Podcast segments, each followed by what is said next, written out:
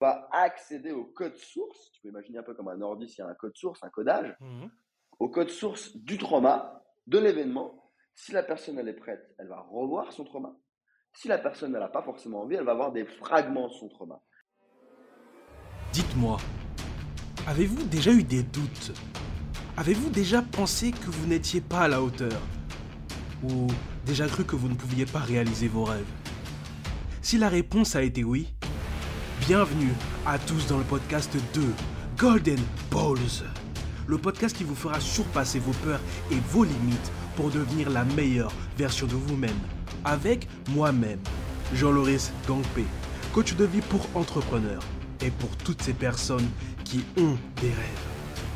Alors préparez-vous à avoir vos Golden Balls.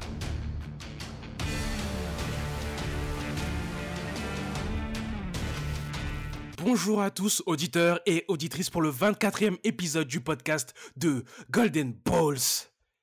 Aujourd'hui, nous avons un hypnotiseur, un homme qui maîtrise le conscient et l'inconscient.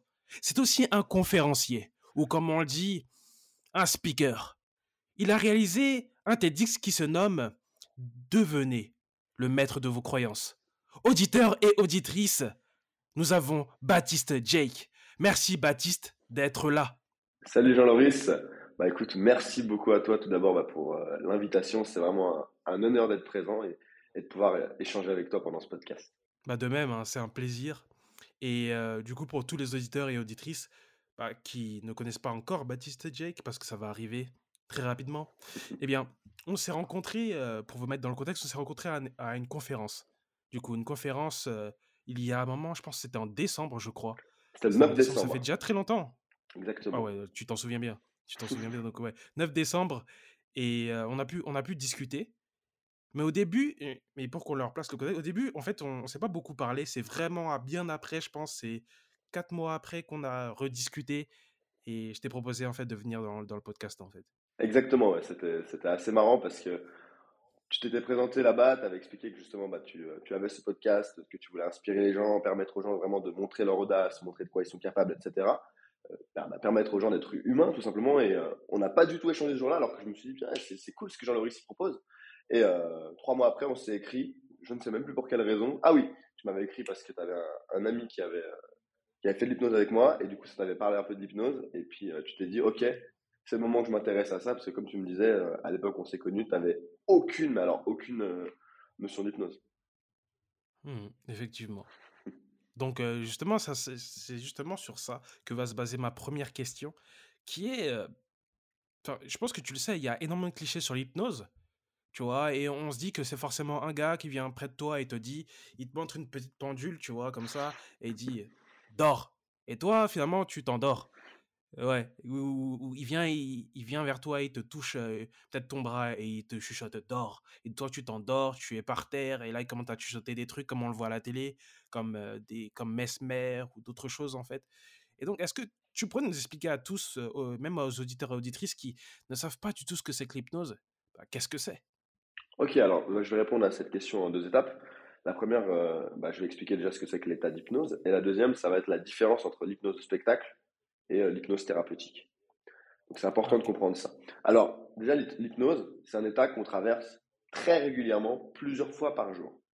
Exemple hyper simple pour illustrer ça, lorsque vous êtes sur la route, bah, des fois, vous n'avez pas vu le temps passer, et euh, ah, vous êtes déjà arrivé à destination. Ou euh, imaginez, vous, êtes devant un, plat au restaurant, et là, vous êtes hypnotisé par la carte, et vous n'avez même pas vu le serveur arriver, et vous êtes déjà stressé en mode il faut, il faut réserver. Donc, c'est vraiment un état en fait, l'humain est fait pour être dans cet état de conscience modifiée très régulièrement. Et maintenant, pour, euh, pour la deuxième chose, après, de toute façon, au fur et à mesure de, de ce podcast, je pense que je vais répondre à plein d'autres questions sur l'état d'hypnose, sur comment ça fonctionne, etc. Mais la différence entre le spectacle, du coup, et la thérapie, le spectacle, bah, c'est ce que j'ai commencé d'ailleurs euh, par faire dans mon parcours au tout début. J'allais dans la rue, en fait. Pour le coup, l'expression se former dans la rue, là, elle était, elle était valable. Donc, j'allais dans la rue, hypnotiser des gens, je leur proposais de tester, etc., l'hypnose. Et, euh, et, en gros, c'est là où ça devient instantané. C'est dans le sens, on prend une personne, on lui dit par exemple de, de dormir avec tout un processus, processus bien sûr, et euh, la personne tombe par terre et puis on peut lui proposer de faire des choses. Et ce qui est important à comprendre déjà dans cet aspect-là, c'est qu'on peut pas faire faire à quelque chose, à quelqu'un pardon, quelque chose qu'elle ne veut pas faire. c'est toujours l'esprit qui a envie. Par exemple, dormir, c'est un état naturel. Donc, quand quelqu'un, on se dit, ouais, mais comment ça se fait qu'il dort comme ça? C'est que naturellement, il sait qu'il connaît cet état. Donc, il y va. On va pas dire à quelqu'un, euh, maintenant, tu peux, tu peux tuer, tu peux voler. Non, ça doit toujours correspondre aux valeurs de l'un et des autres. Maintenant, du coup, dans, l'aspect euh, spectaculaire, on, parle surtout de euh, position haute. La position haute, c'est la position de l'hypnotiseur qui, du coup, prend le contrôle, entre guillemets, si on veut. J'aime pas trop ce terme, mais a le, le lead, en fait, sur l'état de conscience modifié de la personne, mais la personne, en réalité, joue le jeu et laisse la personne, du coup, lui conseiller des trucs, que ce soit par exemple une catalepsie, lorsque, je sais pas, vous avez un, bras qui est tendu, vous ne pouvez pas le bouger, ou les yeux fermés, ou, ou autre. Vraiment, c'est, c'est comme un jeu et le consentement fait que, du coup, au niveau inconscient, bah, l'hypnose fonctionne hyper bien. Alors que dans la thérapie, après, là, je vais, parler de toute façon aussi plus tard dans ce podcast de, ce que je propose en thérapie, mais pour le coup, euh, à part certains thérapeutes, parce qu'il y a plein de méthodes différentes, ce que j'aime beaucoup, c'est le côté, euh, j'appelle ça le permissif, enfin, on appelle ça le permissif, c'est de amener quelqu'un vers ses propres idées, vers ses propres envies, via son état à lui. Mais en fait, c'est l'état d'hypnose, mais c'est simplement, c'est lui qui va chercher ses informations, c'est lui qui va trouver ses réponses. Et du coup, bah, en tant qu'hypnotiseur, en tant que personne qui utilise l'hypnose et la PNL dans mon cas, bah, j'accompagne simplement cette personne et je peux la guider dans son état, de manière à vraiment pouvoir créer des, changements. Ok, ça marche. Et donc, toi, toi en fait, tu avais commencé par l'hypnose du spectacle, donc si on résume bien, mais tu faisais dormir les gens?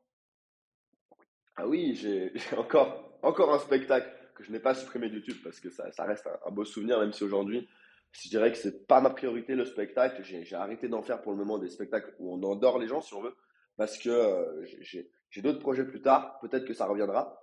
Mais euh, ce que je veux dire, c'est que sur mon spectacle qui est sur YouTube, on voit clairement les gens dormir sur scène et je ne les connaissais pas.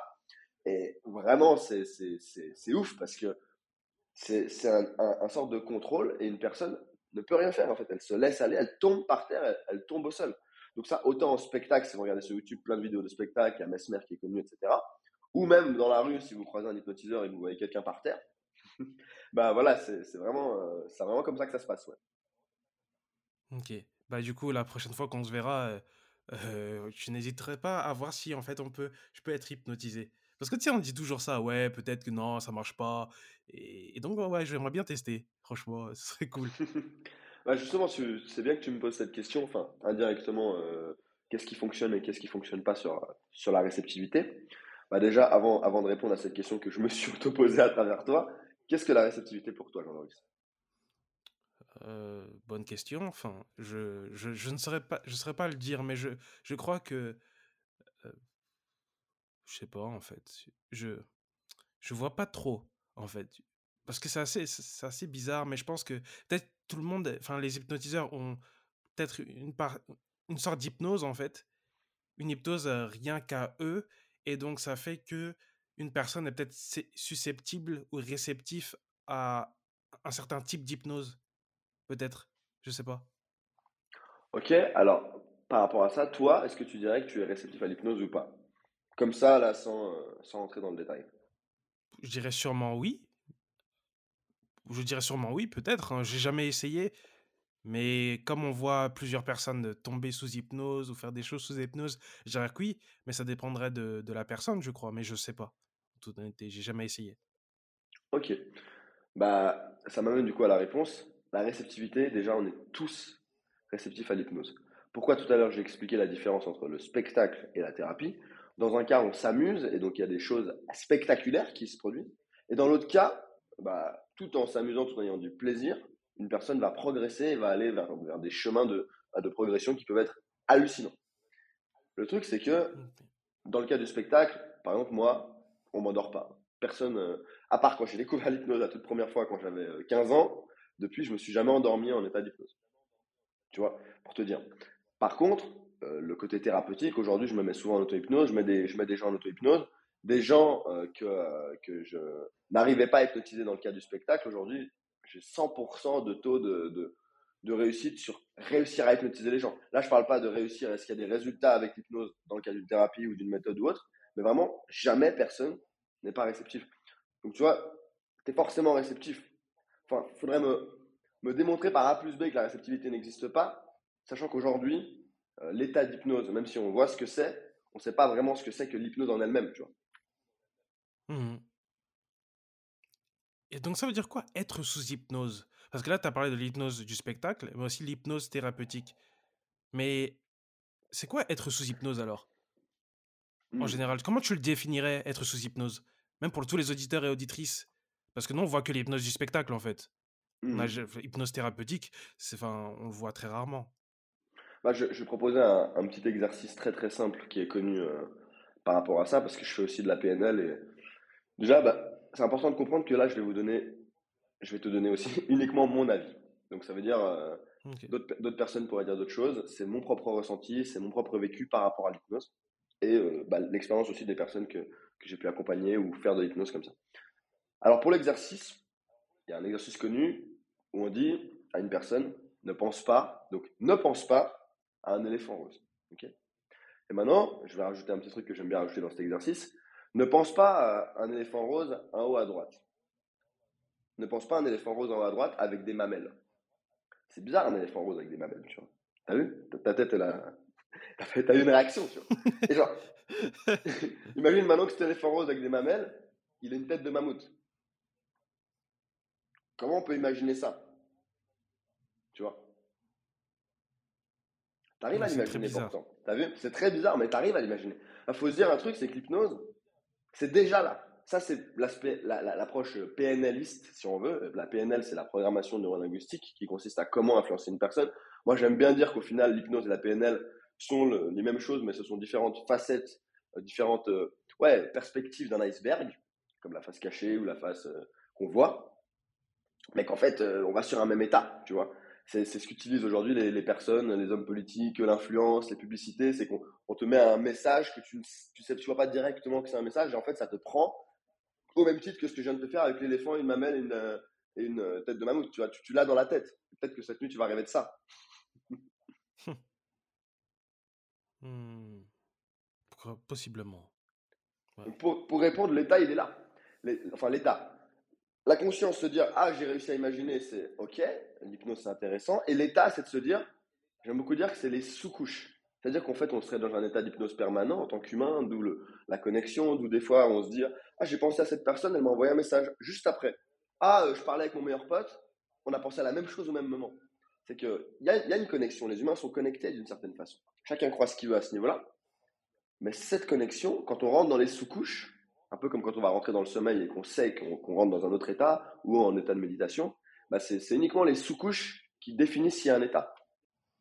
Ok, donc en gros, c'est c'est quand on se met à penser et qu'on se met à imaginer en fait que on est dans un état d'hypnose, du coup. C'est ça. En fait, si, si on reprend cet exemple d'éléphant, sans, sans les autres détails qui sont assez marrants, c'est, euh, on appelle ça la focalisation. Donc ce focus, tu vois, si par exemple tu te focuses sur quelque chose, là en ce moment tu es focus sur ce podcast, donc tu n'es pas en train de penser à la série que tu vas regarder tout à l'heure si tu regardes une série, tu vois. Maintenant peut-être que si du coup. Mais tu vois, le focus, c'est ça qui met des gens en état d'hypnose. Quand, à tra- quand une personne arrive à travailler 4 heures et à faire, euh, je sais pas, à écrire un, un super long truc ou à faire un cours de 4 heures hyper intense, ou une personne qui, bah, qui donne une conférence, on peut venir sur cet exemple, vu que j'ai pu donner une conférence TEDx, bah, j'ai pas vu les 12 minutes passer, j'étais en transe totale et j'ai tout qui, tu vois, t'es dans un état de conscience modifié, et boum, t'as tout qui sort, tu vois. T'as tout qui sort et tu, et tu te laisses, Mhm. euh, tu te laisses guider, tu vois. Je comprends tout à fait. Enfin, je crois comprendre. Je crois comprendre. Je pense que tu comprends. Ça marche. Et du coup, pour toi, je pense même en général, quels sont les bénéfices de l'hypnose? C'est-à-dire, pourquoi une personne viendrait voir un hypnotiseur? Ou donc te voir toi, en fait. Donc, quels sont les bénéfices de l'hypnose? Pourquoi on ferait appel à l'hypnose? Ok. Alors, non, je ne tiens pas à me mettre à dos euh, psycho, etc., etc.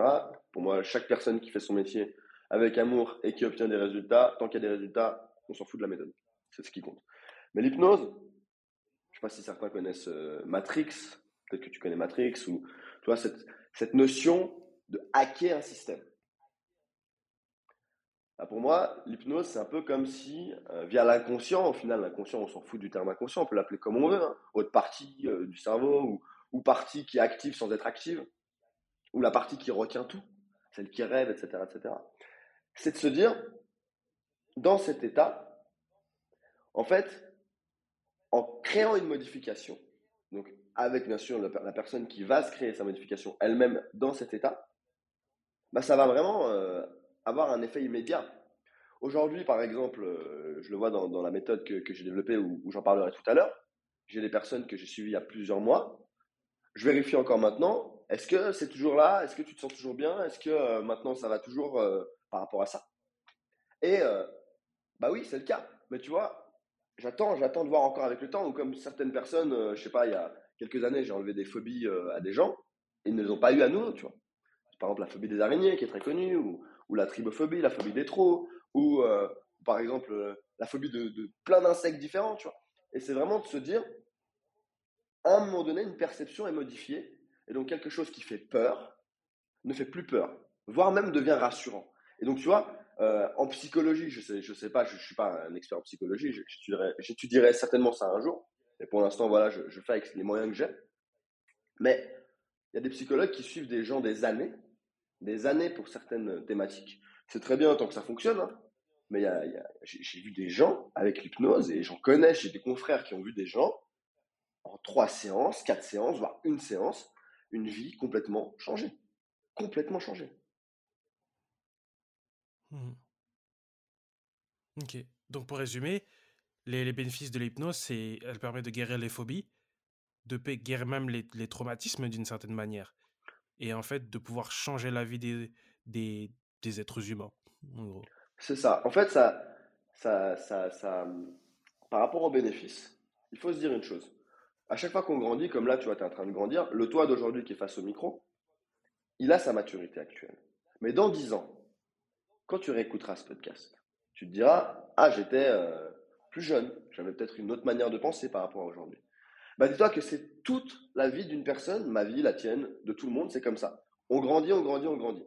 Mais quand on a un trauma qui se crée, quand on a, quand on a une problématique qui se crée, c'est la réaction de l'enfant que nous étions qui crée un impact sur le futur qui est aujourd'hui. Donc on se retrouve, les personnes se retrouvent victimes de réactions qui en fait n'ont plus rien à voir avec la maturité qu'elles ont pris aujourd'hui. Par exemple, quelqu'un qui a peur de l'eau, on dit souvent que les phobies, hein, c'est un exemple très concret, qui, on dit qu'elles sont irrationnelles. Et pourquoi on dit qu'elles sont irrationnelles? Parce qu'à un moment donné, dans la vie d'une personne, elle s'est retrouvée à avoir peur. Tu vois? J'avais parlé, bah, c'est de la conférence où on s'est rencontrés d'ailleurs, Jean-Loris. La, conférence, c'était euh, bah, comment en fait euh, ne plus avoir peur. J'expliquais un peu les, barrières inconscientes, c'était ça. Et comment elles se manifestent? Je ne sais pas si tu te souviens, la, la manière dont elles se manifestent, comment une phobie se crée cet exemple justement de l'araignée, où une personne un jour, elle, développe la, phobie des araignées et, toute sa vie, ça la prend. Mais en fait, c'est vraiment la base, c'est de se dire, il y a une base, et la base, c'est la personne, c'est toi le jour où tu as peur, et euh, l'impact que ça va avoir sur le futur, tant que tu vas pas raisonner avec cette peur, donc tant, que tu vas pas retrouver cette base pour euh, rentrer en harmonie avec elle, tu vois. Comme, comme si tu as une ex que tu détestes et que un jour tu te dis, bon, ok, je vais, je vais me réconcilier avec, et toute ta vie change parce que tu t'es réconcilié avec, tu vois. ok, je, je, crois voir. Ouais, sur la partie des ex, ouais, là je vois bien, je vois bien ce que tu veux dire. Mais en, vrai, là maintenant, pour les auditeurs et auditrices, tu pourrais nous livrer, c'est quoi ta phobie? Est-ce que tu as, peur des araignées? Ah, c'est un peu euh, délicat d'en parler. en vrai, je peux le faire, mais c'est super délicat d'en parler. Délivre-nous alors ce que tu peux que tu peux. T'inquiète, t'inquiète, euh, pas de souci. Non, non, en vrai, je, peux la livrer. C'est juste que, on va dire que dans mon cas, j'ai, j'ai, pas réussi à la guérir parce que je, je me sens pas encore prêt à, le faire. Donc, c'est-à-dire qu'avec l'hypnose, je suis conscient que je pourrais, euh, je pourrais l'éliminer, mais je sens que c'est pas encore le, timing, tu vois. Mais en gros, du coup, j'ai la tribophobie. La. C'est quoi la tribophobie? La tribophobie, c'est quelque chose comme ça. C'est la peur des trous. ok. Et euh, Ok. en fait, j'en ai, jamais entendu parler. C'est pour ça, en fait, que. Alors, en gros, la, la, tripophobie, tu, tu vois, euh, la douche, le, pommeau, le pommeau de douche, euh, le truc qui envoie l'eau, mmh. tu as plein de petits trous. Mmh. Bah, en fait, c'est quand il y a plein de petits trous qui sont les uns à côté des autres que là, ça, que là la peur, euh, elle se crée. En tout cas, dans mon cas, il y a des gens, ils ont d'autres réactions, mais c'est vraiment la, la, peur des petits trous, tu vois. Et en fait, quand tu as plein de petits trous les uns à côté des autres, des trucs comme ça, bah, ça, ça, fait super peur. Par exemple, je sais pas, une grille une grille avec du noir derrière ou, ou même un filtre dans Mmh. une piscine où il y a plein de petits trous ou des trucs comme ça. Ouais, en gros, ça Mmh. c'est ça c'est ça c'est ma phobie. Mais après, dans mon cas, j'ai eu la chance, heureusement quand, quand j'étais plus jeune, j'ai vaincu cette phobie à 50%, tu vois. Donc euh, elle me elle ne m'empêche plus de vivre, alors que aut- autrefois elle m'empêchait clairement de vivre. Ok. Et du coup, justement par rapport à ça, qu'est-ce que tu conseillerais à quelqu'un qui a une phobie finalement? Et elle veut, elle veut la vaincre? Par exemple, j'avoue que j'ai un peu peur des araignées. Enfin, pas qu'un peu, mais euh, tu sais, les, les, les- surtout les grosses poilues là. Non, non, non, ça je veux pas, non, non. Tu vois? Et comment tu ferais pour qu'une personne se, se réconcilie avec ses propres peurs? Ok, bon, alors je vais pas délivrer euh, ici ma, ma recette magique, ça c'est Non. sûr. Ah, ok, d'accord. En, en tout cas, ah bah oui, c'est une méthode, euh, on a développé une méthode et on, et on l'a protégée, c'est pas pour, euh, pour dire aux gens, tenez, on vous donne notre méthode et puis, euh, puis allez-y, faites-le. Mais en, en gros, en 15 minutes, c'est réglé phobie. Mhm. 15 minutes. Ok. Et est-ce que tu as un conseil à me donner par rapport aux araignées? Est-ce que je devrais euh, les regarder plus souvent? Tu sais, il y a des tips du genre, euh, va regarder des araignées, euh, côtoie plus des araignées, tu vois, ce genre de truc. T'aurais une tips pour ça? Alors, déjà, le tip que je te donnerais, c'est d'aller euh, d'aller me voir ou, ou autre. Tu pourrais, pourrais Ok. même regarder ça après, après la séance. J'ai entendu en fait dire que, que y avait, il y avait certaines astuces, mais vu que je fais de l'hypnose et que du coup j'ai pas besoin de ces astuces, bah vraiment, comme je t'ai dit, en, en quelques minutes, une peur n'en est plus une. Tu vois. Une peur n'en est plus une, mais c'en est Ok. plus du tout une. Ça veut pas non plus dire, euh, dans ton cas par exemple, que tu vas faire des câlins aux araignées après, tu vois, mais, mais tu pourras quand même les porter, ou tu pourras quand même euh, t'en approcher, tu vois. Mais après, de là à, les- à les aimer euh, comme si c'était des, des- des frères et sœurs, tu vois, ça c'est autre chose, tu vois. Ça, ouais, non, non, ça, je veux pas de ça. C'est pas mon objectif du tout. Mais après, sinon, Ça, sinon fou, je vais quand même t'aider pour, euh, pour euh, répondre à cette question, parce que ça, ça peut servir aussi d'auto-hypnose pour les personnes et, et chers auditeurs qui nous écoutent. Euh, c'est la modification, en fait, de la perception. Maintenant, je, je vais parler avec des termes peut-être euh, moins hypnotiques. C'est, euh, en gros, euh, si tu as l'impression qu'une boule noire, elle fait peur, bah, pense à cette boule noire, regarde-la, imagine qu'elle devient blanche, par exemple. Le blanc, c'est une couleur que tu aimes bien, très bien. Blanche. Ou alors rose, c'est une couleur que tu aimes bien. Et toujours avec cette même forme de ce qui te fait peur. Imagine que cette chose qui te fait peur, par exemple, elle a un sourire un peu euh, niais, tu vois, un sourire un peu niais, genre euh, tu la trouves limite chou, quoi. Ensuite, imagine, par exemple, tu peux modifier sa voix. Imagine qu'elle a par exemple la voix d'un acteur drôle ou du- d'un blagueur que tu connais. Ou imagine même qu'elle a une odeur. Ce que je viens de te montrer là, en fait, c'est les, c'est les systèmes de perception, donc c'est la, la manière dont, dont une personne se représente la vie. On, on les a tous, tous, hein, les systèmes de perception. Mais en gros, c'est euh, bah, c'est par exemple le visuel ou l'auditif, tu vois, ou les sensations. Mhm. Et euh, il y a des gens, ils sont plus sensibles aux sensations, il y a des gens, ils sont plus sensibles à l'auditif, tu vois. Et c'est par Ok. rapport à ton système, tu peux euh, du coup euh, changer euh, ta perception de ce qui te fait peur. Et ça, tu peux déjà le faire tout seul. Tu vois. Là, tout à l'heure, ou même les gens qui écoutent, tu peux te représenter ta phobie en mettant bien sûr un peu de, de distance et rapidement lui changer euh, sa forme et la faire euh, en fait finalement être plus acceptée. Après, comme j'ai dit, je vais pas dévoiler la méthode ici. En tout cas, ce que, ce que je peux dire et garantir, c'est que c'est que ça marche. Quoi. Ok. Bah, merci en tout cas. Je ferai ça justement pour les araignées. Je leur mettrai un beau sourire. Et euh, ouais, ouais. Je leur mettrai peut-être des nageoires. On va voir ce que ça donnera. C'est pas mal. Et des mamelles aussi. Let's go. Et donc, tu vois, tu parlais de l'hypnose et je me demande pourquoi tu as choisi d'être hypnotiseur, pourquoi l'hypnose? Et quel impact ça a eu dans ta vie? Hmm. Yes. Fait plusieurs fois que j'y pensais dans, dans le podcast à, à parler de ce point-là. C'est c'est quelque chose que je trouve important parce que j'ai arrêté de le faire. Aujourd'hui, déjà, je, je ne dis pas que, que je suis hypnotiseur. Je dis plus ça. Ni par exemple que je suis hypnothérapeute. Tu vois, en gros, mais, mais t'inquiète, il n'y a, pas de souci. En général, les gens, les gens me disent, ouais, bon, Baptiste, c'est l'hypnotiseur. Je réagis pas trop. mhm. Mais en général, un métier, ça ne doit jamais être je suis. Un métier, ça doit être je fais. Hmm, d'accord, ouais. Je te Ouais, donne ouais. un exemple. Si, si je suis hypnotiseur, je dis ça. Je suis, allez, Baptiste, je suis hypnotiseur. Bah, si je ne peux plus faire d'hypnose, qui je suis? Je suis personne.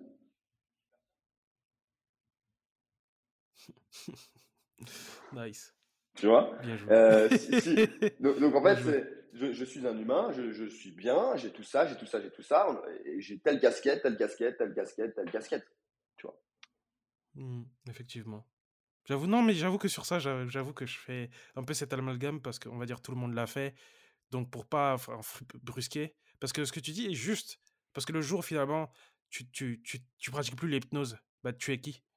Bien vu, bien vu, bien vu. Et tu, tu le vois avec des stars, hein, que ce soit dans le tennis, que ce soit dans, dans, dans la musique. Bon, bien sûr que je prends les domaines du coup que j'aime bien pour expliquer ça, mais c'est, il y a des gens, quand ils ont perdu, euh, soit ils sont à la retraite, soit ils ont, ils ont plus la santé, ils ont envie de mourir. Tu vois, parce que ils estiment qu'ils sont plus personne. Et on le voit souvent dans, dans les films de super-héros, parce que bah, je, pense que beaucoup d'auditeurs euh, doivent aimer aussi les films de super-héros. C'est euh, un peu les morales, tu vois, genre Spider-Man par exemple, on lui enlève, euh, dans, les derniers, on lui enlève son costume, il, peut- il a plus accès, Stark, Tony Stark, il lui enlève ça, et il dit oui, mais je suis plus personne, comment je fais et tout. Et en fait, après, il trouve la force, il trouve la force lui-même en fait, sans avoir son costume. Parce que Spider-Man, avant toute chose, c'est sa force. Le costume n'est qu'un outil. Hmm. Je vois, je vois, je vois ce que tu veux dire. Du coup, maintenant, pour, pour, pour te répondre à, à ta question, Jean-Loris, c'était Mhm. bien, je trouvais, de, de faire ce, ce petit rebond. D'ailleurs, si, tu as aussi euh, une autre question euh, par rapport à ce petit rebond sur le je suis ou je fais, pourquoi c'est important, comment c'est important, n'hésite pas. Euh, je dirais que que j'ai pas une question par rapport à ça, mais, mais je dirais que que pour tous les auditeurs et auditrices, en fait, je pense qu'on en avait parlé dans différents épisodes justement de, de ce fait-là, mais juste qu'il y a beaucoup de CEO, en fait, quand ils sont plus CEO de leur boîte, ils commencent à tomber en dépression parce qu'ils s'identifient qu'à ça. Mais j'avoue que j'ai pas forcément de questions dessus, mais moi, c'est beaucoup plus pour l'hypnose parce que il y a beaucoup d'auditeurs et d'auditrices qui ne qui ne s'y connaissent pas. Et donc, alors ma, ma question, c'est vraiment pourquoi l'hypnose alors? Ouais. Pourquoi pratiques-tu l'hypnose? Là, voilà, là, on change totalement le terme. Pourquoi pratiques-tu l'hypnose? Ok, alors dans cette question, du coup, je réponds aussi comment je l'ai découvert? Hmm, Ouais, effectivement. Ok, Qu'est-ce super. qui t'a amené à pratiquer l'hypnose? Ouais, et le pourquoi. Très très bien, je vais, je vais répondre à ces deux questions en une. Alors, euh, un peu comme Obélix, je suis tombé euh, dans la marmite. Donc dans mon cas, en fait, c'est que euh, toute ma vie, j'ai toujours su que- qu'il y avait quelque chose qui allait un jour me permettre euh, de changer le monde, si on veut. Sans, prétention, c'est que je me suis toujours dit depuis tout petit, punaise, euh, bah, ce monde, il, il est bien, mais j'ai envie de faire quelque chose qui va le bouger, qui va le bouger. Même si, tu vois, euh, peut-être que c'est les générations à suivre qui vont y arriver. J'ai toujours eu cette idée un peu, très audacieuse, genre, mais attends, il se prend pour qui pour avoir des idées aussi grandes? Et le truc, c'est que l'hypnose, et j'y viens, je l'avais vu dans des films. Par exemple, je me rappelle, tu sais, l'épisode des, des Super Nanas, ou, ou les Teen Titans, je crois. Et à un moment donné, j'étais gamin quand j'ai vu ça. Tu vois euh, le personnage qui est devant son écran, qui a euh, bah, ça dans les yeux, en fait. Qui a exactement ça dans les yeux, et ça tourne, ça tourne, ça tourne, et, euh, et il peut plus rien faire. Et j'avais ce souvenir de ça, sauf que je n'ai jamais, jamais su que ça existait réellement. Et pour te dire, je suis allé voir justement bah, pour ma phobie des trous quand j'étais tout petit. D'ailleurs, ça me revient maintenant, j'y pense rarement, un hypnothérapeute. Mais en fait, même quand j'étais allé voir un hypnothérapeute, je ne savais pas ce que c'était. Donc, tu vois, je n'avais pas fait le lien que c'était ça l'hypnose. J'ignorais ce que c'était et en plus, cet hypnothérapeute en question n'a même pas réussi à m'aider, mais pas d'un poil, tu vois. Et donc, ce que je veux dire, euh, donc, j'arrive euh, à l'âge de 15-16 ans, je crois. Ouais, ça fait déjà 15-16 ans. Et j'ai un de mes meilleurs potes de, cette époque-là, qui, qui est d'ailleurs toujours mon meilleur pote actuel, qui faisait des tours de magie. Et donc, le jour précédent, il nous a un tour de magie, etc. À mon père et moi. Et le jour d'après, on est à un festival de, musique et il se retrouve là-bas. Et du coup, euh, cette fois-ci, au lieu de présenter la magie, il présente l'hypnose. Donc, pas en mode spectacle, hein, juste euh, il était euh, avec, avec moi et tout. Et, du coup, il nous dit Ouais, ça vous dirait de tester Et moi, je ne savais pas ce que c'était. hein. Et là, il y avait trois, quatre autres personnes avec nous, parce qu'il allait prendre quelques personnes dans le festival. Et il y avait mon père qui était là. Donc, retiens bien qu'il y avait mon père. le mec m'hypnotise, me fait le test euh, voilà, des doigts collés, etc. Donc, c'est ce qu'on appelle un test de réceptivité en, hypnose dans le cas du spectacle, parce que je n'utilise jamais de test en, thérapie. Pour moi, dans mon cas, ça ne me sert à rien. Et euh, j'ai les doigts complètement collés, je peux plus les bouger. Voilà, jusqu'ici tout est normal. Et là, il me- il m'endort.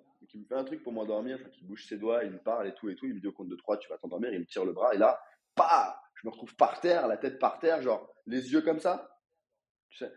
Et mmh impossible de me lever. Impossible de me lever, tu vois.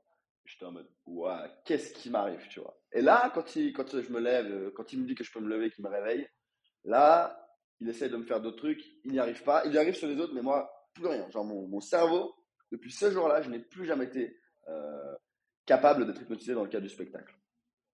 Comme je te disais bah, tout à l'heure aussi. Et en fait, mon père était devant moi. Donc, tu vois, d'avoir euh, été hypnotisé devant mon père, je regarde mon, meilleur pote hein, de, cette époque-là, et lui, ça faisait plusieurs jours qu'il y avait plein de personnes qui lui disaient Ouais, apprends-moi l'hypnose, apprends-moi l'hypnose.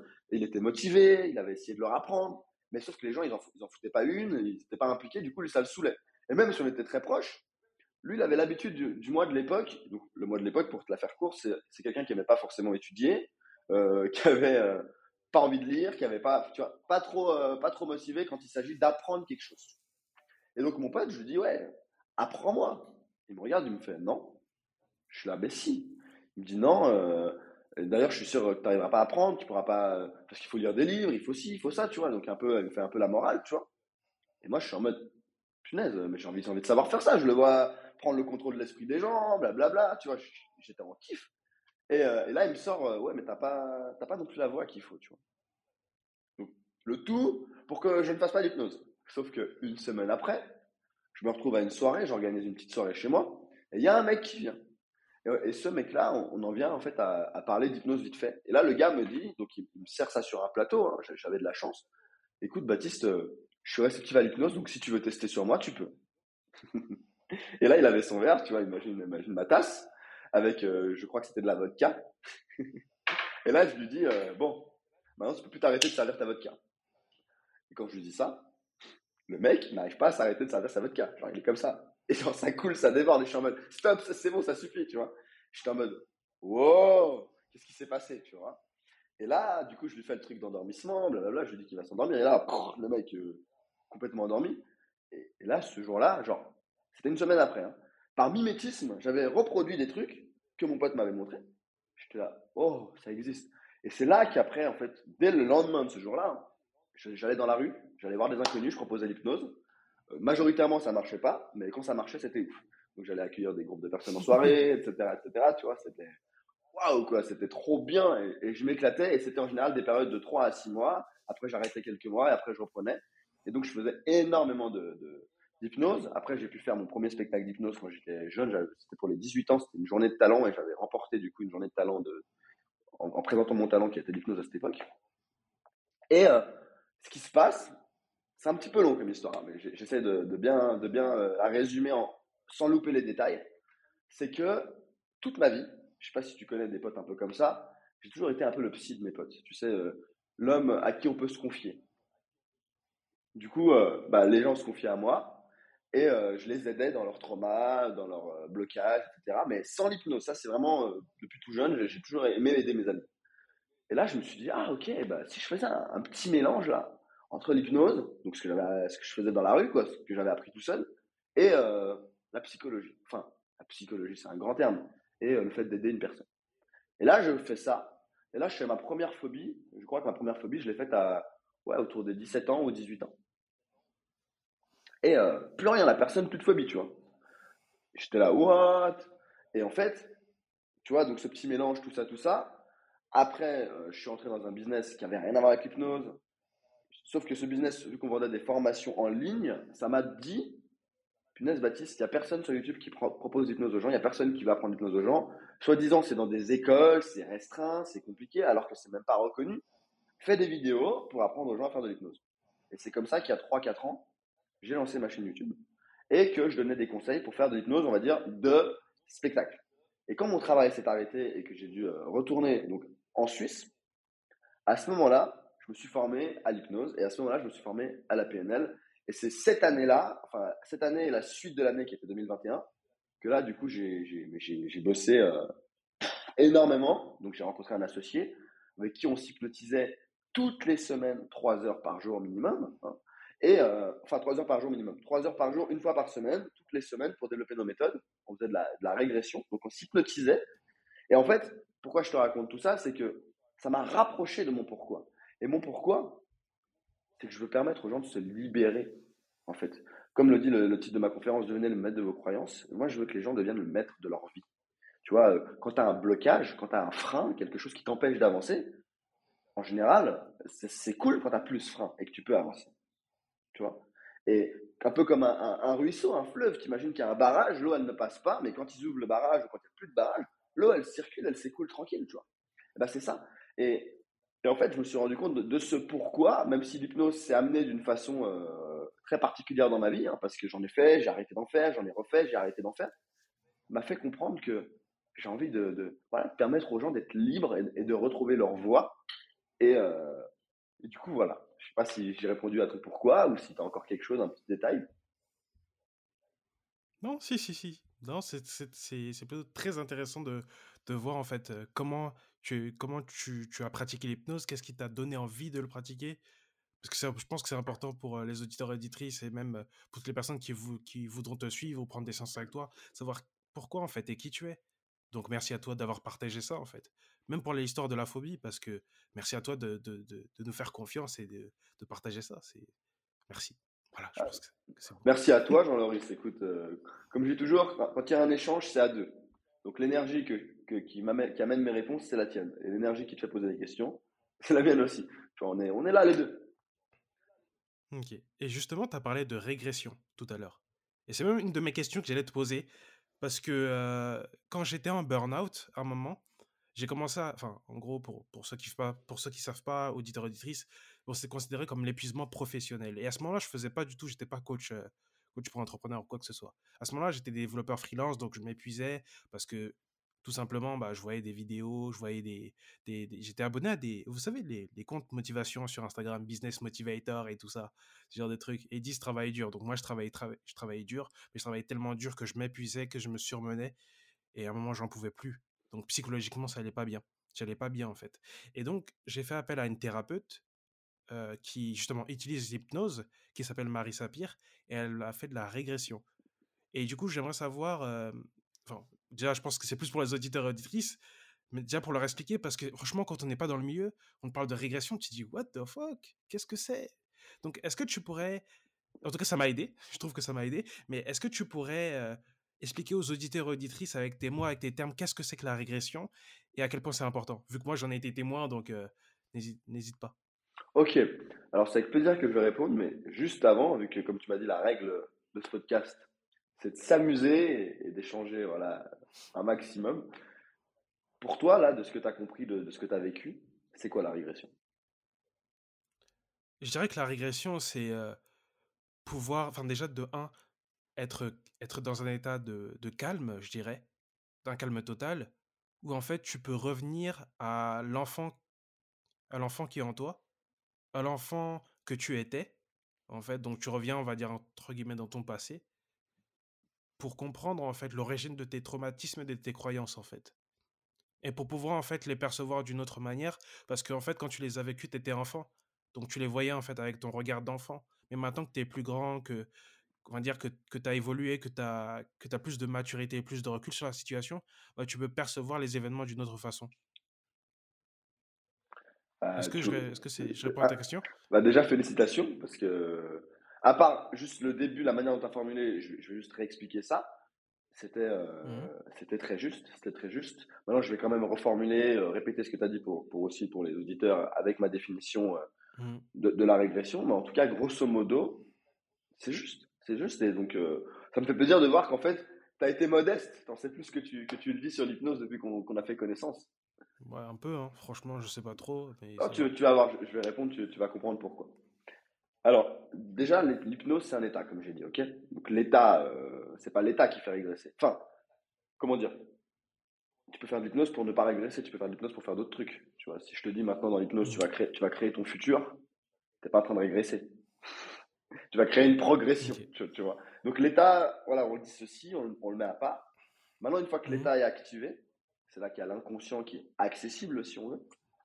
Eh bien, c'est, ça consiste la régression à revenir en arrière, tu vois, revenir dans le passé. Tu vois, comme on dit, euh, par exemple, une personne, on dit quand elle, quand elle, euh, quand elle est âgée, quand elle redevient enfant, parce qu'elle fait aux culottes, parce qu'elle perd sa tête, etc. On dit, euh, elle régresse, elle revient de nouveau à sa source. Donc, il y a bel et bien ce lien de cause à effet entre l'enfant intérieur et l'action qui se produit. Ok? Mmh. Maintenant, la régression consiste, en fait, tu vois, on dit, l'inconscient, il retient tout. Par exemple, est-ce que ça t'est déjà arrivé à toi, Jean-Loris, de faire un rêve où, où tu as revu une personne que tu avais oubliée dans ta vie? Bonne question. Parce que je m'en souviens pas. Je crois pas m'en souvenir. Personne que. Un rêve où j'ai. Non, je, je pense pas que ce soit une personne, je crois. Mais je pense que j'ai revécu un moment du monde passé, en fait, dans mon rêve. Mais je crois pas que ce soit une personne, précisément. D'accord. Bon, alors, un, un événement, on est d'accord? Hmm, oui, oui, un, un événement, effectivement. Est-ce que, tu peux me parler en deux secondes de cet événement? Comme ça, je vais, je vais illustrer l'explication avec ça. Ok, en gros, à ce moment-là, j'étais euh, au Bénin, donc j'étais en Afrique au moment où j'étais au lycée. Et moi, j'ai fait un rêve, en fait, du moment où j'étais à Paris. Donc, quand j'étais encore, euh, quand j'étais encore enfant, je crois, j'étais à Paris. euh, Ouais, j'étais à Paris. Du coup, il y avait encore mes parents qui étaient encore ensemble à ce moment-là, du coup. Et en fait, j'ai dans mon rêve, je me revoyais, en fait, dans mon appartement à Paris, là où je suis actuellement, avec mes deux parents avec moi. En fait, c'était plus ça. Et je revoyais ces moments-là, en fait, Ok. dans mon rêve. Mhm. Bah, tu les voyais bien dans ton rêve? Ah oui, ah oui, ça c'est sûr, je les voyais très bien. ouais, Ça t'a rappelé des scènes, du coup. Ça t'a rappelé des scènes du passé? ouais, et c'est ça, exactement. Bah voilà. En fait, le cerveau ou, l'inconscient, on appelle ça comme on veut. Moi, les, les termes, c'est pas un truc où je suis hyper euh, dessus parce qu'il y a tellement de chacun sa vision, tu vois. C'est juste de se dire, il faut imaginer qu'on a un, disque dur qui stocke tout et que tant que tu branches pas ce disque dur à ton, à ton ordi ou à ton, cerveau, t'as pas accès aux infos. Tu vois. Imagine, tu as un disque dur 2 Tera. Ah, tu l'as oublié. Tu veux accéder dessus avec ton ordi, tu oublies. Par contre, tu apprends à te connecter à ce disque dur de 2 Tera. Plac. Tu vois là en quel ordre tu as mis tes fichiers. C'est là que la régression est intéressante. Parce que la régression, c'est retrouver ce que l'inconscient a gardé en mémoire.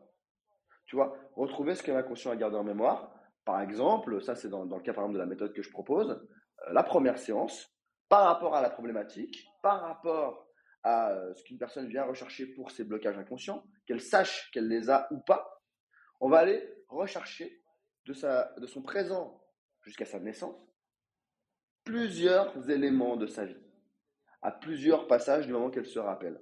Et principalement, la première réponse que les gens nous donnent, et ça c'est vraiment drôle, c'est Ah, mais moi je ne vais jamais me rappeler de ce passage-là. Ah, mais moi je ne vais jamais m'en souvenir. Sauf que là, quand on leur pose la question, quand je leur pose la question à ce moment-là, c'est conscient. Je leur pose la question comme si là je te dis Ouais, à 9 ans, est-ce que tu as eu un événement positif ou, ou un événement traumatisant dans ta vie? Là, c'est conscient. Et parce qu'on leur pose cette question à la première séance, ils, se disent Mais Non, j'ai pas accès à ma mémoire. Mais sauf qu'ils préparent leur mémoire à dire Je vais accéder. À leur inconscient à dire Je vais accéder. Et la séance d'après, c'est là qu'on commence le voyage, donc là vraiment sous hypnose. Et dans ce voyage, ils vont retrouver des moments qu'ils avaient totalement, mais alors totalement oubliés. Et c'est là que c'est ouf parce que tu vas réaccéder, et ça c'est ce que tu expliquais avant dans, dans, dans, dans ce que tu avais compris de la régression, réaccéder au toi de l'époque, réaccéder au toi de l'époque qui avait la réaction qu'il pouvait avoir, prendre du recul aujourd'hui, et prendre du recul en fait c'est dire au toi de l'époque, ou plutôt envoyer même une, un signal au toi de l'époque qui soit clair pour lui, ou pour ton toi, de manière à faire la paix, à s'unir. Tu vois, il y, a- quelque chose que, que j'aime beaucoup, par exemple, euh, et c'est ce que la méthode met en avant euh, dans, ce que je propose, dans ce qu'on propose, parce que j'ai j'ai aussi un associé dans cette méthode, c'est les, les personnes se disent, OK, il faut souffrir pour aller de l'avant. Il y a beaucoup de gens qui se disent ça. Je suis pas en train de dire, attention, euh, les gars, faut pas souffrir. Si pour toi, avancer, c'est souffrir et que ça marche, tant mieux. Encore une fois, quand quelque chose marche, tant mieux. Par contre, si pour toi, et ça c'est par exemple dans mon cas, moi j'ai toujours dit, mais j'ai pas envie d'avoir de la douleur pour m'en sortir. C'est pas parce qu'il faut pas passer par certains moments que ok, mais la douleur en elle-même, si je peux l'éviter et aller de l'avant, ça me va aussi, tu vois, si on peut me proposer ça.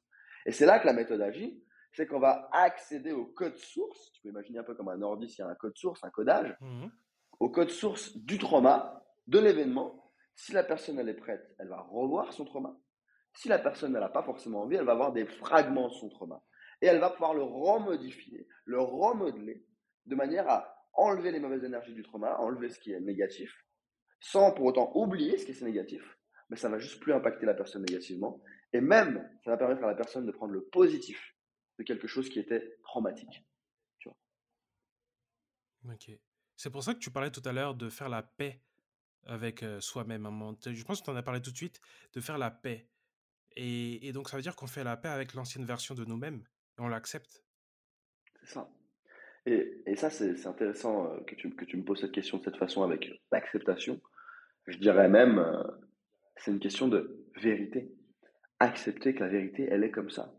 Tu vois, je, te donne un exemple. Je, l'avais utilisé avec la conférence où tu étais là, en prenant l'exemple d'une personne qui s'est fait violer et comment cette personne peut ensuite s'inventer de faux souvenirs parce qu'elle a été traumatisée. Donc c'est un réflexe du cerveau. C'est-à-dire que l'esprit, il va toujours tout faire pour, euh, pour flouter. C'est un, un, mode de protection. T'imagines, tu as vu un truc qui te traumatise, il va te flouter. Et avec l'hypnose, c'est le principe même, enfin avec l'hypnose et en particulier cette méthode, d'aller, euh, comment dire, réaccéder à la mémoire pour transformer l'événement sans qu'il soit oublié pour autant. Tu vois je te, donne un exemple, je reviens juste sur cette histoire de, viol. Je, me suis légèrement perdu parce que j'entends un petit peu mon écho dans la radio, mais c'est pas un souci, t'inquiète. Et euh, en fait, une personne, quand elle a été violée, elle a conscience, tu vois, elle se dit, après coup, c'était horrible, et elle a le réflexe de s'en vouloir, elle a le réflexe de se sentir sale, tu vois. Alors qu'au final, si tu réfléchis, elles, elles y sont pour rien. Elle ou il, hein, quand je dis personnes qui se sont fait violer, c'est les personnes. C'est ni féminin ni masculin. Elle ou il, ou il, elle, n'ont pas choisi. Et par contre, ça voudrait dire qu'elles doivent euh, être victimes, ça voudrait dire qu'ensuite elles doivent plus pouvoir se faire toucher, plus pouvoir se faire plaisir, parce que, parce que sous prétexte que quelqu'un leur a dit tu te verrouilles, elles se verrouillent. Non, non. Et c'est ça en fait qui fait que quand une personne arrive à aller euh, bah, se réconcilier, faire la paix, comme on disait, bah, la, réaction quand tu es lucide et que tu as fait la paix, imaginons dans un, cas de viol, ça serait, ça, voilà, ça arrive avec des personnes, bah non, c'est pas de ma faute. Donc euh, maintenant, j'accepte. C'est la vérité, ça s'est produit. Et cette personne, c'est elle qui a un problème, c'est pas moi. Moi, je vais bien. Je vais bien, vous allez bien, très bien. Et tu peux réavancer à partir de là. Et tu peux refaire confiance. Un peu, tu vois, comme dans une relation, euh, quand une personne devient possessive, jalouse, euh, et que tu viens de rencontrer cette personne et que tu es en couple avec, une bonne réponse que tu peux donner à cette personne si elle t'embête, c'est hey, tes histoires, ton passé, c'est tes histoires. Tu ne me les mets pas sur mon présent, en fait. Tu ne me les mets pas dans la relation. C'est pas parce que tu as vécu ça que tu vas revivre ça maintenant. C'est, tu vois, la page, il faut tourner la page. C'est une expression. Et, donc, se réconcilier, quand c'est en, hypnose, se réconcilier, ça peut aller très très loin, en fait, tu vois, sur plein de niveaux. Ok. Mais j'aurais une question sur le viol. Parce que j'avoue que c'est. J'avoue que je m'y connais pas. De un, parce que je l'ai pas vécu. Et parce que même si je, même si je pourrais peut-être connaître dans mon entourage des personnes qui se sont fait violer, je pense que je saurais jamais ce que c'est. Du coup, mais j'aimerais juste savoir pourquoi as-tu choisi l'exemple du viol? C'est juste là, en toute transparence. Tu aurais pu choisir d'autres exemples. Mais pourquoi le viol? Ouais, ouais. C'est une, une, très bonne question par rapport à, certaines choses que j'ai vécues, et je ne vais pas rentrer dans les détails de ma vie là comme ça dans le podcast, ça n'exclut pas que, si on, a une discussion, bah, on pourra parler, et puis que si des personnes viennent me contacter, on pourra parler. Moi, je suis très ouvert, j'adore euh, faire des connaissances, discuter. Mais euh, en gros, c'est, comment dire, je, cherche mes mots pour, bien expliquer ça. Tu vois, un viol, c'est euh, l'opposé du consentement, une violation. Tu, mmh. violes, ok Ok. Et euh, moi, dans mon cas, sans rentrer dans les détails, comme je disais, j'ai été euh, psychologiquement, c'est le terme que je me suis donné, je me suis fait violer psychologiquement, ce qui m'a pas permis de faire ce que je voulais quand je voulais le faire. Et du coup, bah, boum, j'ai dû en subir des conséquences pendant des années et des années et des années. Et avant de comprendre ça, je me victimisais, c'était la faute des autres, etc., etc. Mmh. Et quand j'ai pris la responsabilité de, c'est quand j'ai compris qu'en fait, Maintenant, le consentement, il existait. La valeur, elle existait. Et du coup, personne ne peut me violer. Donc, traduction, quand, quand, il y a une violation, et d'où maintenant l'exemple du viol, et j'ai déjà discuté avec des personnes qui ont été violées, tu vois, donc j'ai pas mal aussi de, de, ressenti, tu vois, je, je, je, ne cherche pas du tout à mettre une personne qui écouterait ce podcast mal à l'aise en se disant, ouais, mais le mec, il parle du viol, qu'est-ce qu'il fait, etc., etc. C'est vraiment se dire, quand on rentre dans ta maison, quand on rentre dans ton intimité, c'est que la porte, la porte d'une certaine façon, quand elle est ouverte, il y a quelque chose qui se passe dans la pièce. Et, que, tu vois, si après, tu n'arrives pas à nettoyer la pièce et à refermer la porte, il y a aussi quelque chose qui a un lien. Et donc, le jour où tu apprends que cette porte, elle a le droit d'être verrouillée dans le bon sens, donc ouverte aux bonnes personnes, verrouillée dans le bon sens, que la pièce derrière, elle est propre, ou qu'elle est de nouveau propre, tu vois, si on cambriole ta maison, tu peux tout laisser par terre, exploser de partout, et ça reste des années comme ça. Ou alors, ou alors, tu peux tout ranger et refaire même ta porte.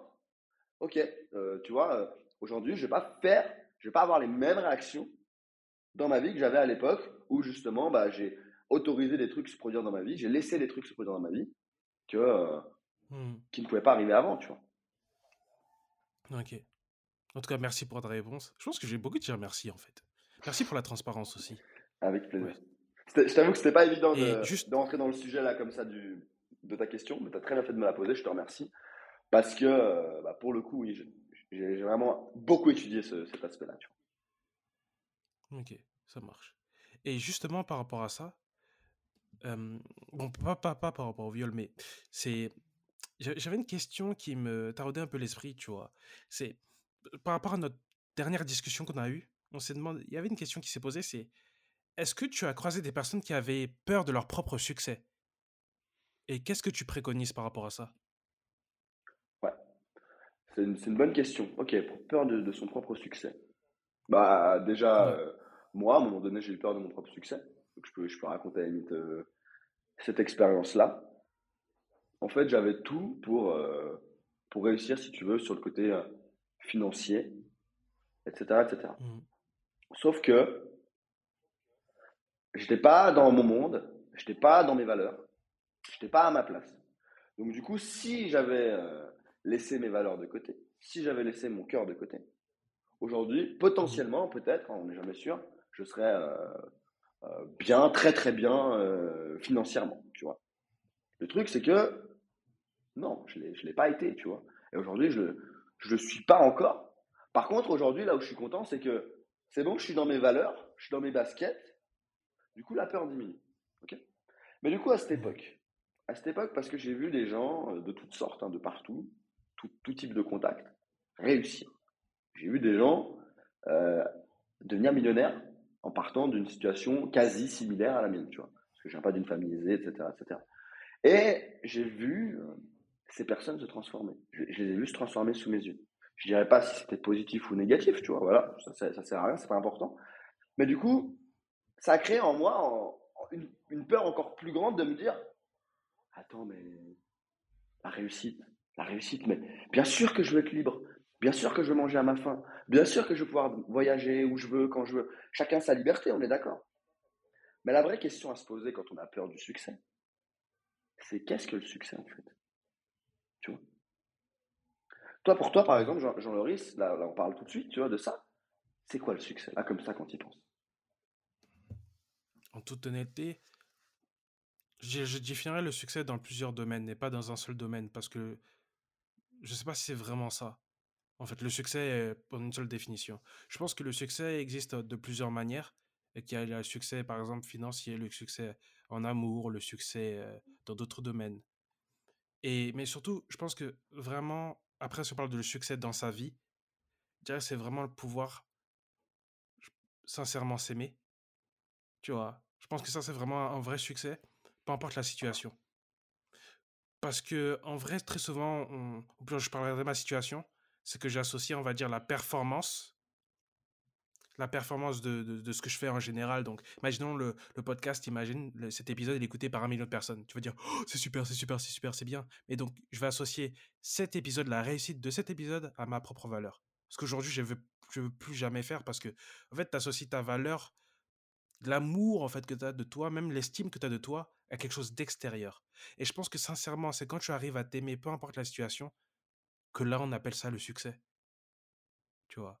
Parce que justement, quand tu apprends à t'aimer de cette manière-là, ça veut dire que tu peux laisser les autres t'aimer, mais tu peux aussi aimer les, les autres pour ce qu'ils sont et non pour ce qu'ils font. Et ça, c'est ma définition du succès, en fait. Après, bien sûr, il y a d'autres succès, succès en amour, succès financier, mais je crois vraiment que c'est ma définition du succès. Ok, merci pour, pour ce qu'ils sont ou pour qui ils sont?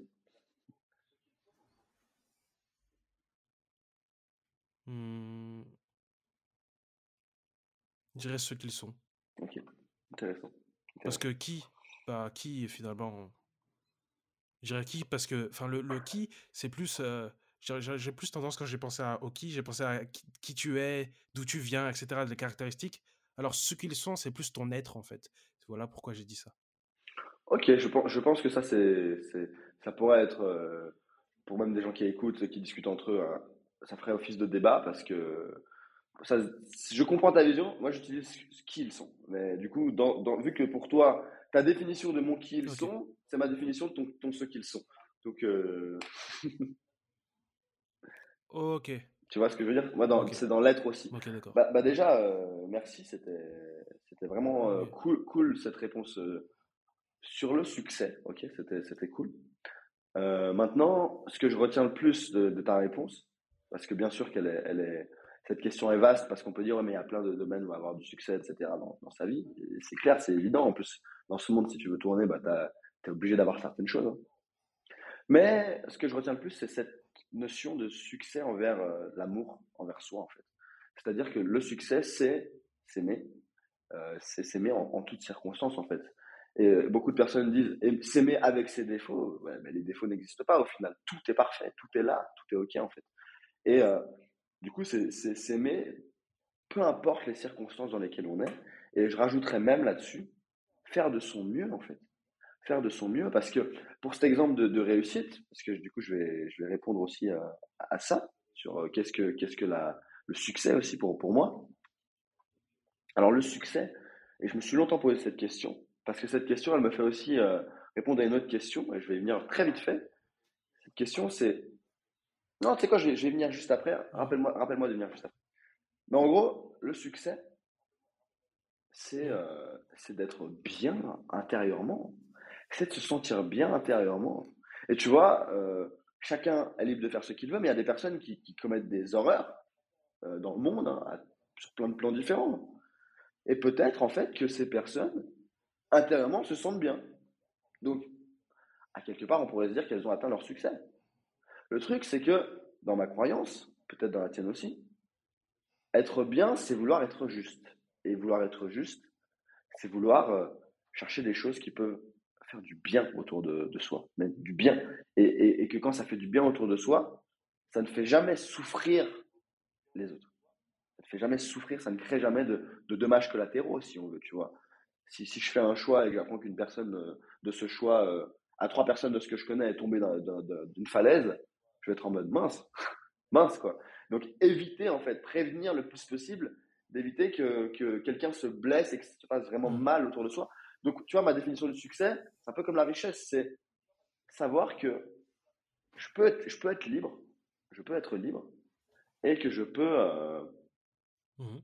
et que je peux surtout comprendre ce qui résonne en moi. Tu vois, quand, quand il m'arrivait ce qui m'arrivait dans, dans, dans le travail ou autre, c'est parce que ça ne résonnait pas dans mes valeurs. C'est parce que ça ne sonnait pas dans mes valeurs. Mais avant de vouloir euh, savoir ce qui résonne ou ce qui ne résonne pas, c'est aussi important de comprendre, mais qu'est-ce que la valeur? Tu vois? Toi, tu as parlé de, de ton podcast, par exemple, en me disant, oui, mais est-ce que euh, je peux me dire, euh, cette euh, réussite de ce podcast, c'est ma, réussite, donc je m'aime encore plus? Toi, tu as envie de dire non. Je crois que c'était ça que tu avais dit. Mais en fait, même, même par rapport à ça, tu peux dire oui. Tu sais pourquoi tu peux dire oui? C'est mon avis. hein. Tu peux dire oui parce que ça vient de ce que toi tu as créé.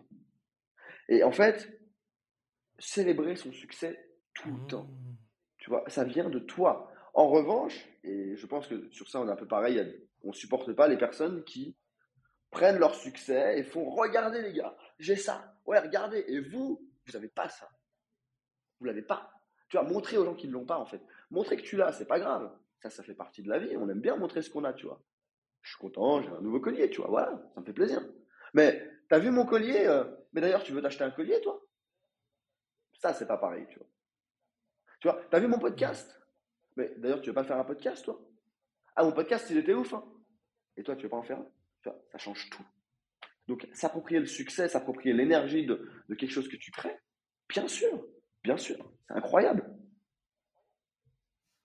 Mhm. Ok. Et du coup, justement, pour, les, pour toutes les personnes qui ont peur de leur propre succès, tu leur dirais quoi? En quelques mots. Je leur dirais qu'elles peuvent, euh, priorité number one, autorisez-vous à vivre votre vie. Autorisez-vous à suivre vos envies. Si vos mmh. envies, vous avez l'impression qu'elles sont cheloues, qu'elles sont bizarres, hein, proprement parler, c'est que vous n'êtes pas sur la bonne route. Parce que rien n'est bizarre. Tout est unique. Tout est magnifique. À condition que euh, bah, vous acceptiez d'être vous, en fait. Parce que surjouer, il y, a des gens qui adorent surjouer ou qui savent bien surjouer adorer, euh, je pense pas. Mais il y a des gens qui savent bien surjouer. Mais le jour où ils ne sont plus en état de surjouer, donc le jour où vous, qui aujourd'hui écoutez ce podcast, vous n'êtes plus en mesure de continuer de faire semblant dans votre vie, alors là, ça, va être 100 euh, fois plus, 100 euh, fois plus désagréable. Et, c'est même là que des burn-out peuvent arriver, hein, par exemple. Tu vois, à un moment donné, c'est trop, trop, trop un surplus de, un surplus de sensations, et ça va plus en fait. Et donc, la clé, la clé pour plus avoir peur de son succès, prendre conscience, prendre conscience de sa valeur pour pouvoir s'autoriser en fait. Ok. Merci pour ta réponse, du coup. Et, un, petit conseil juste dans, cette réponse que, je donne, que j'aime bien donner parce que je, le fais au quotidien. Peut-être qu'on avait parlé de ça d'ailleurs pendant l'appel, toi et moi, Jean-Loris, il y a quelques mois. N'ayez pas peur de demander aux gens comment ils, vous, ils se sentent avec vous, comment ils vous voient, qu'est-ce qu'ils aiment chez vous. Ce que je veux dire, c'est que l'extérieur n'a jamais raison. Considérez que tout ce que vous apprenez à l'extérieur est faux mais que ce qui est vrai, c'est ce qui vous marque, c'est ce qui résonne. Mais tout est faux. Même là, je te dis des conneries, Jean-Loris. tu vois? Je vous dis des, je vous dis des bêtises à tous. Depuis le début. Mais oui, dans ce, dans ce sens-là de la vision, dans cette vision-là, ouais, tu prends ce que tu aimes, tu prends ce qui résonne en toi. Hmm. Tu vois et, euh, et, donc, dans, de ce conseil-là, euh, petite question comme ça, là, je te la pose pas à toi, Jean-Loris, c'est euh, qu'est-ce que tu aimes chez moi? Si, tu devais imaginer une valeur, quelle est la valeur que tu préfères? Tu vois, moi, par exemple, je fais de la thérapie aujourd'hui et j'ai pu discuter avec une amie proche récemment qui m'a dit Mais Baptiste, on se connaît depuis qu'on a 12 ans. À 12 ans, tu me disais déjà que tu voulais aider les gens, que tu voulais aider les autres. Et, moi, j'étais en mode Quoi? En fait, à 12 ans, le, le gars que j'étais, il avait déjà compris qu'il ferait de son mieux pour aider les autres. Donc on se, sème nos propres graines, on se prouve notre valeur à nous-mêmes plusieurs fois, plusieurs fois dans notre vie. Et c'est aussi pour ça, d'un autre côté, que, que, je suis content de la méthode que je propose, des gens que j'accompagne, qui viennent ensuite des amis principalement, c'est que ils prennent conscience de leur valeur et du coup, ça va changer toute leur vie. Ça va changer toute leur vie. Hmm. nice. Ça, c'est cool, ça. et du coup, euh, tu as parlé de, Enfin, j'ai trois dernières questions, on va dire avant les, les Final Five. Et du coup, la, ma première, c'est que tu, dans ton TEDx, tu as parlé d'une chose très intéressante, c'est le mythe du sauveur. Et parce que tu voulais, il me semble que tu voulais sauver ton frère. Ouais. Est-ce que tu, est-ce que tu pourrais nous en parler de plus en, un peu plus en fait pour tous les auditeurs et auditrices Bien évidemment, ils vont regarder ton TEDx, mais avant qu'ils le fassent, est-ce que tu peux nous parler un peu du syndrome du sauveur, enfin du mythe du sauveur, pardon? Mmh. Et comment toi tu l'as vécu? Alors, euh, on en revient à, ce que je, disais au début de ce podcast, cette notion de je suis ou je fais. Ok? Donc, dissocier. Dissocier, ça veut dire séparer pour ceux qui ne sauraient pas. Quand euh, tu es capable de dire je fais des podcasts et je ne suis pas euh, podcasteur si ce mot existe, j'ai inventé ça maintenant. En fait, le mythe du sauveur, c'est je vois, je regarde, il y a quelque chose qui se passe, mais ce n'est pas moi. Maintenant, je vais, raconter euh, un, peu, un petit bout de mon histoire par rapport à ça, parce qu'il y a certaines personnes qui m'ont un peu planté dans mes valeurs et j'ai dû reprendre conscience de, de ma valeur. D'ailleurs, c'est un petit tips important. Quand vous sentez que quelqu'un vous pique dans votre valeur, on appelle ça l'ego parfois, ressentez ce que ça vous fait pour voir si en fait euh, c'est vous qui êtes en tort ou si vous pouvez pas juste prendre de la distance. Donc pour ce syndrome du sauveur, c'est en fait de se dire, donc là, dans, mon cas, j'avais mon frère, depuis tout petit, depuis tout petit, euh, je savais qu'il avait euh, un problème d'ordre psychique, tu vois. À l'époque, aujourd'hui on n'utilise plus ce terme, on parlait d'handicap, de léger handicap, d'handicap mental. Donc à l'époque, il ne savait pas lire, pas écrire, plus tard, il a développé la schizophrénie. il a, dans son esprit, en fait, à vie, bon, ça pourra évoluer en fonction de comment il va se comporter, et je, je, lui souhaite de bien se comporter de, la meilleure façon possible pour sa vie. Son QI, pour, son QI pourrait évoluer. C'est ce qu'il nous expliquait des psys récemment à, à un rendez-vous avec mon frère et ma famille. Et en fait, c'est de se dire, il a un âge mental d'un petit garçon de 8 ans, 7 ans, 6 ans, 9 ans, en fonction des situations. Et dans certains contextes, mais rares sont ces contextes-là, il arrive à être indépendant. Euh, donc, il, arrive quand même à, bouger. Mais il ne peut pas être libre, en fait. Donc, là, j'ai vraiment détaillé un peu le, côté pourquoi est-ce que mon frère, c'est quelqu'un où, voilà, je me suis beaucoup concentré dessus. Donc, en fait, depuis tout petit, à l'âge de 3 ans déjà, je, réglais des problèmes familiaux, hein, pour te dire.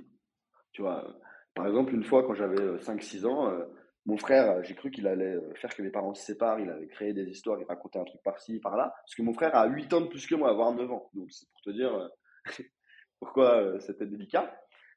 Bah, j'intervenais et donc je m'impliquais tout le temps, sans le vouloir, émotionnellement, dans l'idée de me dire Putain, j'espère que ça va aller pour mon frère, etc.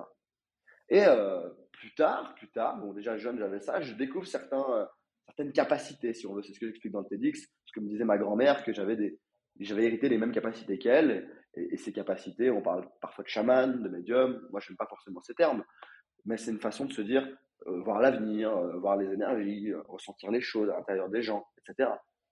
Et, mmh. et ma grand-mère m'a souvent répété que j'avais déjà les mêmes capacités qu'elle, et ensuite elle m'a dit, quand j'avais 10 ans, je pense que tu te rappelles très bien de ce passage, m'a dit Baptiste, tu dois sauver ton frère.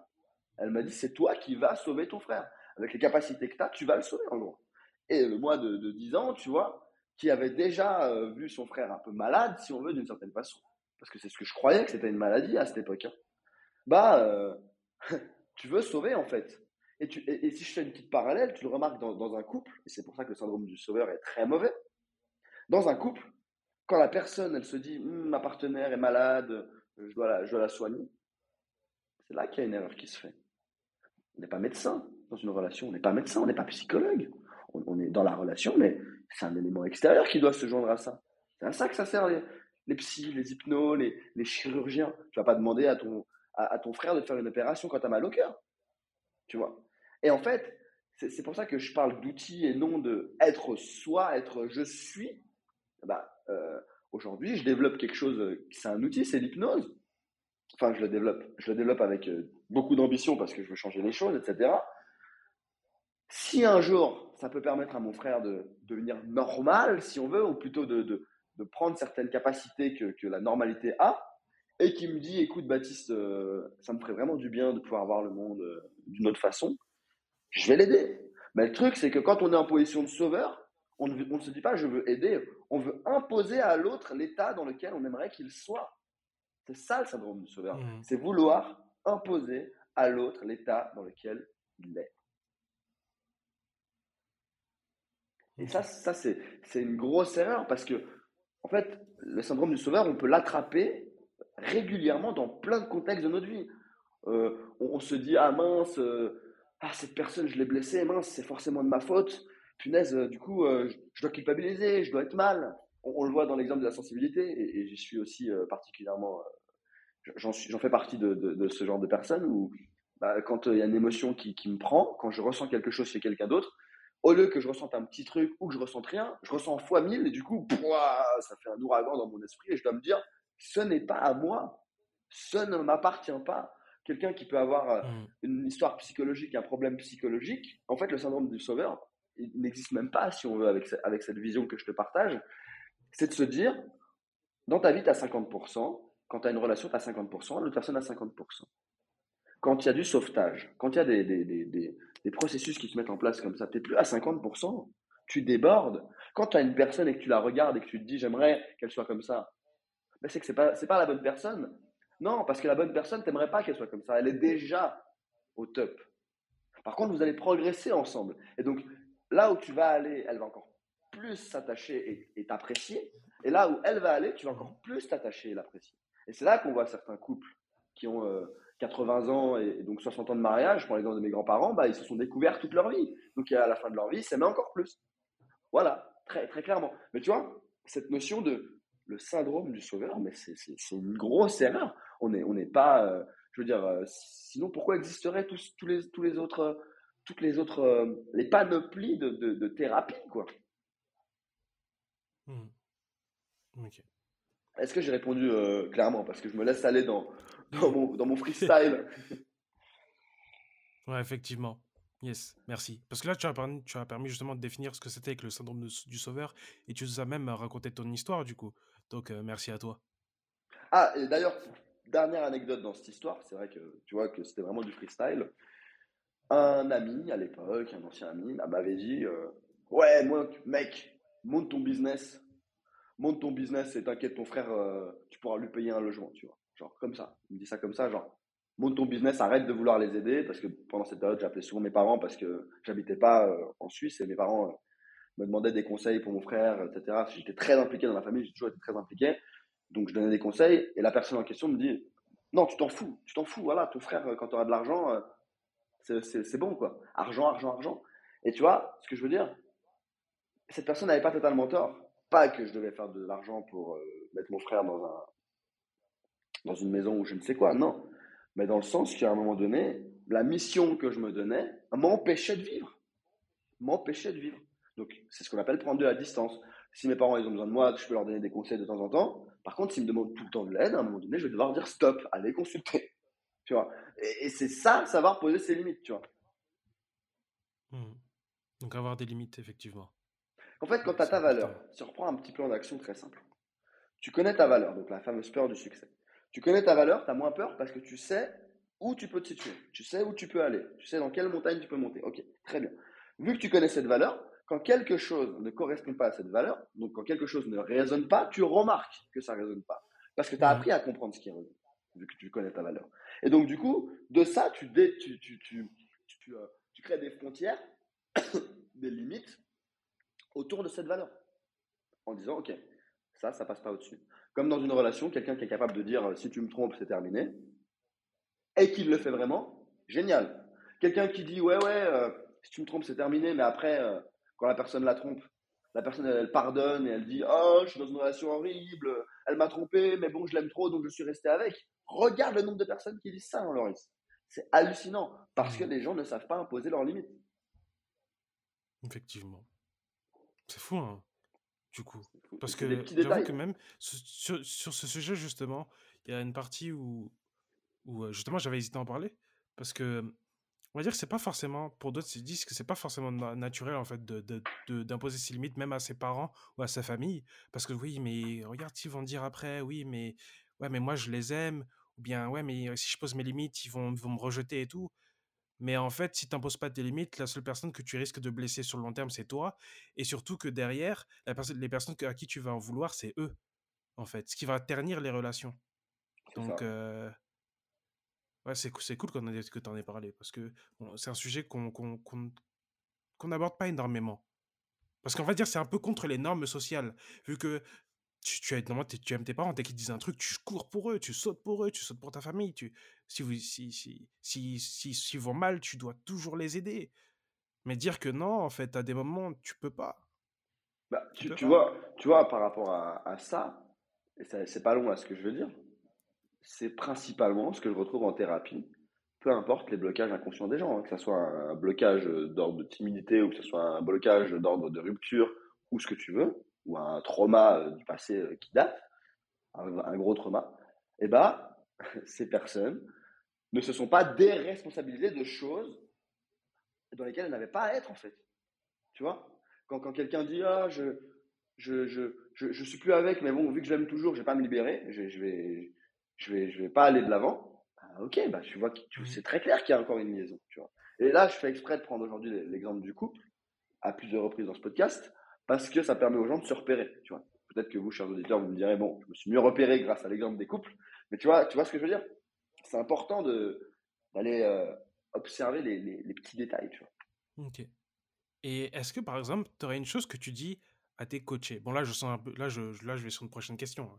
Mais du coup, est-ce qu'il y a une chose que tu dis à tes coachés de faire, tu vois, sur lequel aujourd'hui, toi, t'es pas encore tout à fait euh, 100% prêt, on va dire? Tu sais, c'est comme moi quand que, je dis, j'avoue, quand je dis de se détacher de la performance, c'est un truc que je souhaite à tout le monde.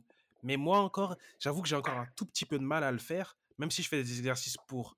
Est-ce que toi aussi, tu as des choses que tu dis à tes coachés que toi encore, tu pas tout à fait, euh, pas tout à, tout à fait acquéri? Même si on va dire que tu as 90%, il reste encore 10% restant. Est-ce que toi, tu as un truc? C'est une très, très, très, très bonne question, euh, Jean-Maurice. Alors, déjà, euh, après, ça dépend toujours hein, du type de, de, coaching, parce que moi, c'est pas du coaching, pour le coup, c'est des accompagnements. Ah oui, ouais, l'accompagnement, très, très, pas de Et très bien, et en fait, quand j'ai des personnes, principalement, même si elles ont, si elles ont entendu parler de moi, euh, elles connaissent pas vraiment ma vie. Donc, du coup, pour l'instant, euh, les, les coachés, ils ne savent pas où j'en suis. Mon but mmh. à, long terme, hein, j'ai même mis une story là-dessus aujourd'hui sur Instagram en parlant de mes ressentis, etc., de, de l'hypersensibilité, apprendre à se montrer vulnérable, en fait, c'est un peu ce que j'essaie de faire maintenant, c'est de, que si quelqu'un arrive et qui, et qui voit un peu euh, mes défauts, enfin mes défauts, pardon du terme, qui voit mes zones euh, de, sensibilité, bah, qui se sentent bien et qui se disent, bah, d'autant plus, je, je veux se baptiser comme accompagnateur parce qu'il est, il est vulnérable et il s'y montre. Le truc, c'est que tant que tu es vulnérable et que, tu montres que tu n'as pas envie d'aller de l'avant, les, gens, par contre, à ce moment-là, ils ne te font pas confiance. Et ça, c'est différent. Et du coup, donc, qu'est-ce que, pour revenir à la question, parce que je tourne un petit peu, mes coachés, je leur. Euh, comment dire Attends, répète juste la question, parce que je suis parti un petit peu dans, tous les sens. Ok, ça marche. Est-ce qu'il y a une chose que tu dis à tes coachés de faire sur laquelle toi, en fait, tu n'es pas encore totalement voilà. prêt nous y sommes, très très bien. C'était une discussion que j'avais avec, euh, avec plusieurs euh, entrepreneurs récemment, bah, des, gens qui sont dans le coaching, etc. Donc des coachings à étiquette, pour ceux qui ne savent pas ce que c'est, bah, voilà, c'est des gros coachings avec beaucoup de trucs dedans.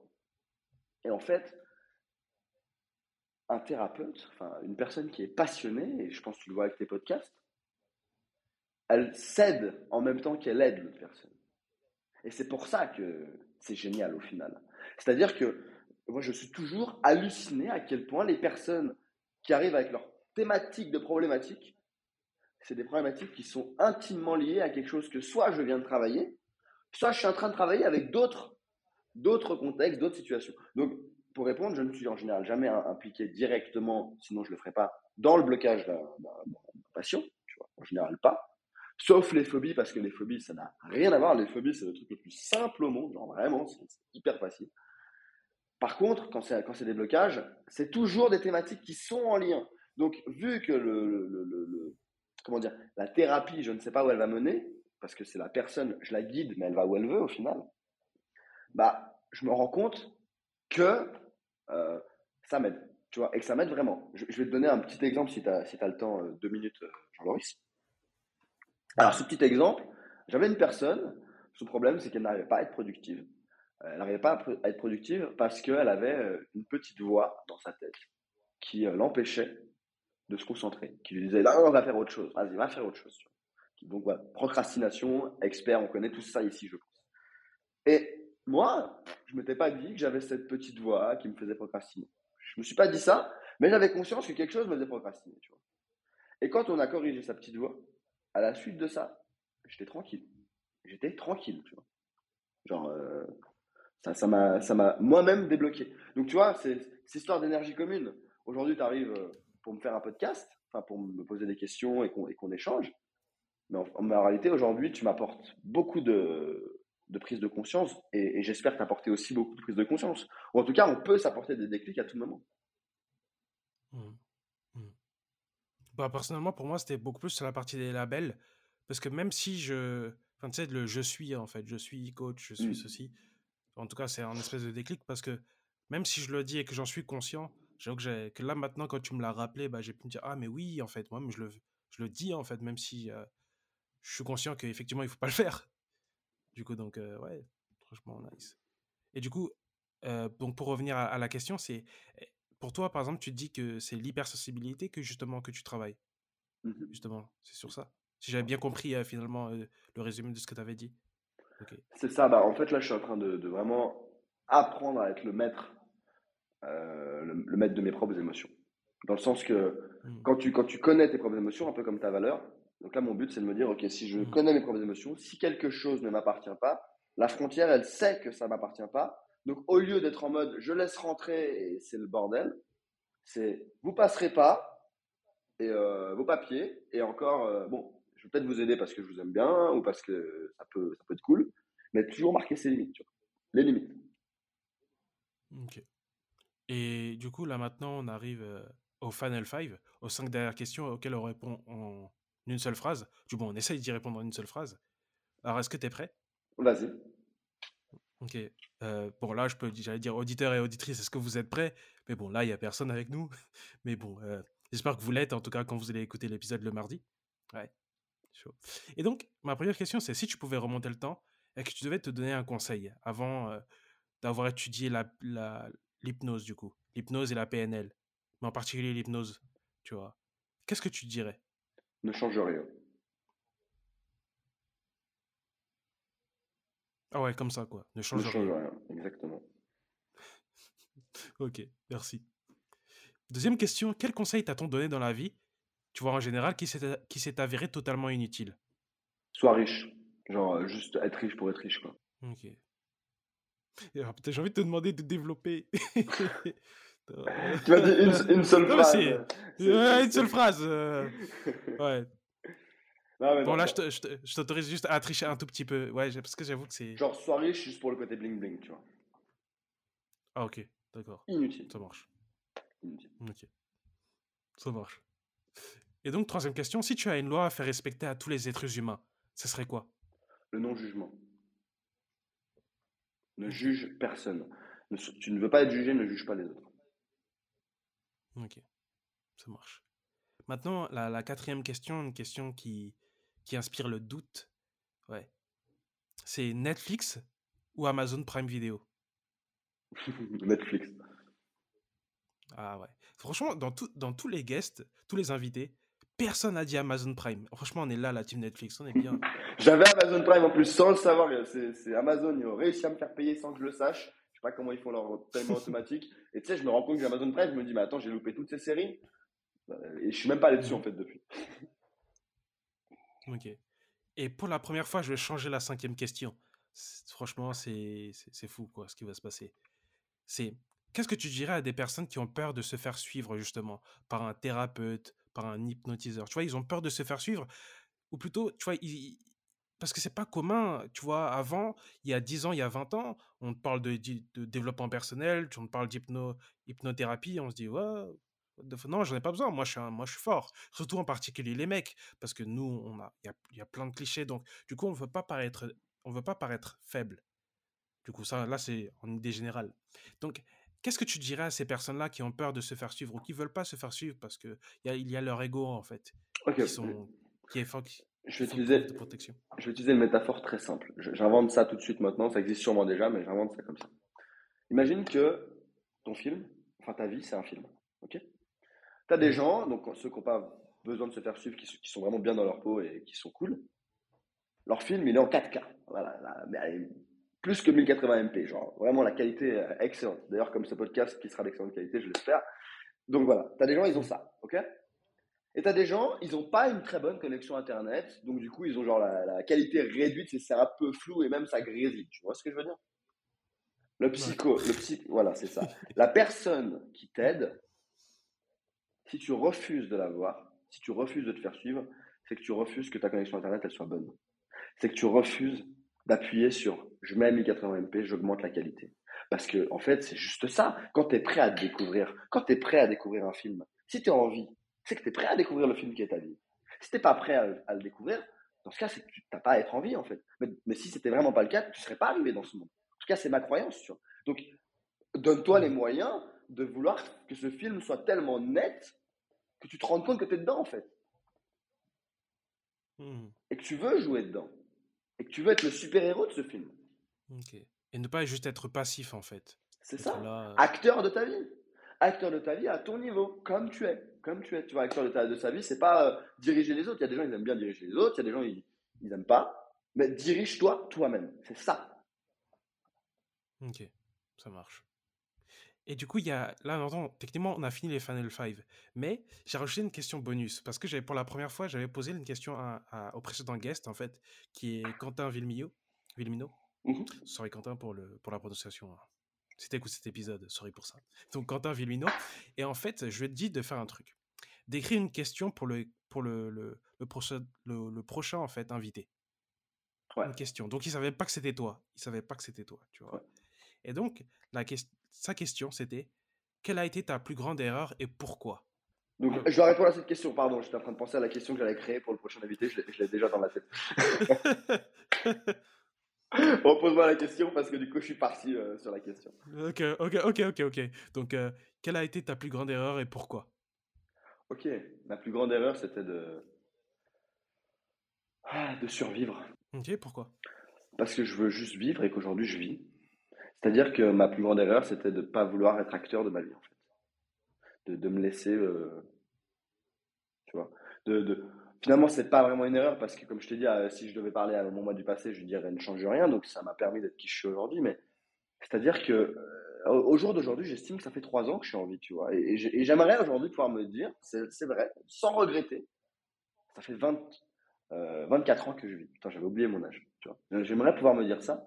Sauf que, bah, peut-être que c'est ça d'être finalement de grandir, c'est ça de de- de- d'avoir des parents et d'apprendre plus tard à, à avoir ses propres pensées. Peut-être que c'est pour ça que devenir adulte, on dit que ça vient vers 23, 25 ans. Peut-être qu'en fait, c'est juste que je suis devenu adulte et que, et que voilà, et que quand tu es adulte, tu es maître de ta vie. Donc, donc vraiment, c'est, j'aurais voulu me dire, euh, enfin, j'aurais voulu me dire, j'aurais voulu euh, être le maître, mais en fait, la, la réponse, je l'ai. Finalement, non. Finalement, non, je, je trouve que c'était top. J'ai pas fait d'erreur, en fait. Du coup, tu vois, j'ai pu modifier ma réponse en prenant conscience tout seul de, bah non, en fait, cette question, euh, dans ma vie, elle n'existe pas. Mhm. J'ai demandé alors, c'était quoi, la- c'était quoi la différence entre survivre et vivre? Mais vu que techniquement, c'est pas une erreur, bah. Bah, du coup, euh, on fait. Je sais pas quoi dire. Non, non, bah du coup, vu que c'est pas une erreur, euh, survivre, c'est juste assouvir ses besoins, les vrais besoins, manger, etc., etc. Donc ça, ça, il faut survivre. Et vivre, c'est être adulte, c'est accepter d'être adulte. Si tu survis et que tu es adulte, c'est que du coup, tu es juste en train de réussir à être en vie, mais que tu n'es pas pour, pour autant euh, prêt ou que, t'as- ou que tu ne te donnes pas les moyens d'être heureux. Hmm. Donc bien, sûr- bien sûr, du coup, qu'il y a une différence entre survivre et vivre. Mais en fait, c'est-à-dire qu'avant, je vivais avec ce que j'avais, tu vois. C'était pas, pas pareil. Vivre avec ses moyens, en fait. Et mais du coup, là, au- aujourd'hui, tu vis et t'es heureux, enfin, tu, tu fais ce que t'aimes, C'est ça, ça marche. c'est ça. Aujourd'hui, c'est exactement ça. Et, euh, et vraiment, euh, bah, la, la raison même pour laquelle je fais ce podcast avec autant de- d'enthousiasme et de plaisir en débordant sur le temps, c'est c'est que j'adore, euh, j'adore ce que je fais, tu vois. J'adore ce que je fais. Et chaque fois que je rencontre une personne, même que j'accompagne, je- je- waouh, quoi. C'est comme si j'allais voir euh, des films euh, au cinéma que j'adore. C'est génial de découvrir les, les gens, tu vois. Ok, bah, si tu, si tu veux autant, bah, je te, je te, je te demanderais alors, finalement, de- si tu pouvais donner un conseil aux auditeurs et auditrices, un seul conseil, ce serait quoi? Hmm. On va pas prendre les conseils que tout le monde donne. Donnez-vous chaque jour une bonne raison pour laquelle c'est vous qui avez été choisi pour vivre et pas un autre. Ok. Ok, let's go. Là, ils vont méditer dessus. Ils vont Et, méditer et- dessus. et la question pour le prochain invité découle de ça. Je la Ouais, pose. non, mais tu peux pas nous le dire. Je peux pas Ah, vous le non, dire, non, bah, pas tant du pis, tout. tant pis. Ah, ah bah, bah voilà, j'ai donné un petit indice, mais ça veut rien dire. Et je vais en trouver une autre. ça marche. Ça marche. En tout cas, merci à toi. hein. Merci d'être, merci d'être venu. C'était super, comme d'habitude. Ouais. Ah, merci de beaucoup à toi, guests. Franchement, merci beaucoup à toi. C'était incroyable euh, de, de discuter cette, cette discussion, cet échange, cette énergie. Et euh, merci aussi à, à tous les auditeurs et ceux qui sont restés jusqu'au bout. euh, venez en MP, ça sera un plaisir de, de faire votre connaissance. Et les autres aussi, d'ailleurs. Mais voilà, c'est cool d'avoir un retour. Ok. Du coup, euh, je suppose que je mettrai tes, tes coordonnées, donc les réseaux sociaux, Instagram, YouTube aussi, pour qu'ils puissent voir tes- ton TEDx, tes différentes vidéos, et aussi euh, tes coachings, parce que s'ils veulent faire appel à toi, euh, justement pour Accompagnement. découvrir l'hypnose. Ah oui, ah oui, ah oui, ah oui, ah oui, ah oui. À l'accompagnement. Voilà, À l'accompagnement, effectivement. Ok. Donc je mettrai aussi tous les réseaux, donc n'hésitez pas, auditeurs, auditrices, si vous pensez que vous en avez besoin, si vous voulez découvrir l'hypnose, l'hypnothérapie, du coup euh, Ma méthode. Je, dans ma méthode, il y a de Ouais, il y a méthode. de la PNL, voilà, c'est ça. C'est la méthode RIM. Ok, donc en C'est la vrai, ok, donc je mettrai tous les liens en description. Et comme je le dis euh, pour chaque épisode, à la fin de chaque épisode, bah écoutez, c'est bien, mais agir, c'est beaucoup mieux. J'espère, auditeurs et auditrices, que vous avez apprécié cet épisode du podcast de Golden Balls. Mais si je vous parle en ce moment, c'est parce que mon e-book sur les 9 moyens de terrasser son burn-out est enfin disponible. Oui, vous avez bien entendu. Parce que je sais que parmi vous, il y a des entrepreneurs fatigués, épuisés par leur business et qui n'ont personne à qui parler, malheureusement. Qui sont constamment anxieux. Et ce e-book représente 9 moyens de détruire, de supprimer et prévenir le burn-out. Vous pourrez le trouver en description, dans un petit lien, rien que pour vous. Alors allez-y, prenez-le, dévorez-le, maintenant. Let's go